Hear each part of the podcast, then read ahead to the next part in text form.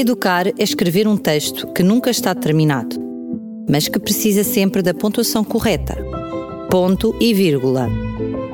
Um apontamento educativo com o professor Jorge Branquinho.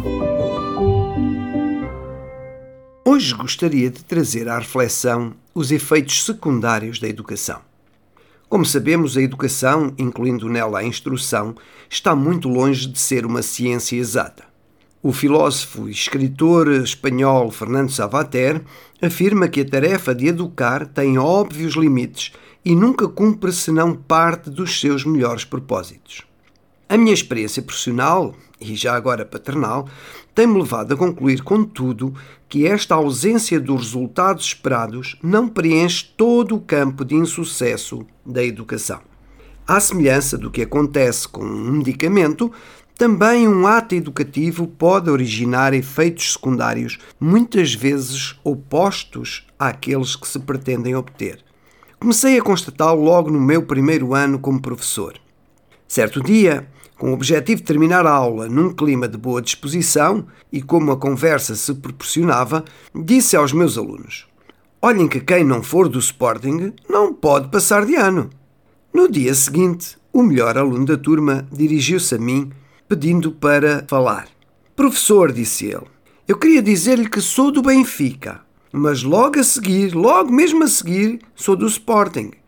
Não deixei de estranhar aquela atitude que, por não ter associado nessa altura a brincadeira que havia tido no dia anterior, me pareceu bastante descontextualizada.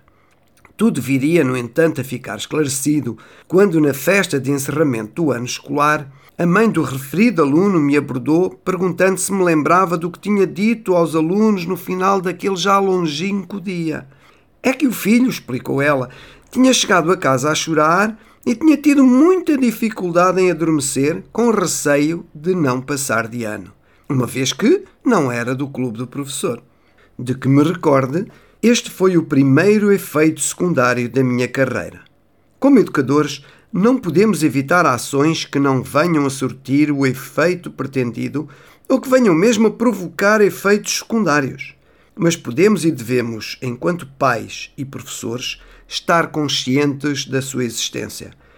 Essa será a melhor forma de assegurar uma educação proveitosa e com valor. Mais reflexões no nosso próximo encontro, que será no próximo ponto e vírgula.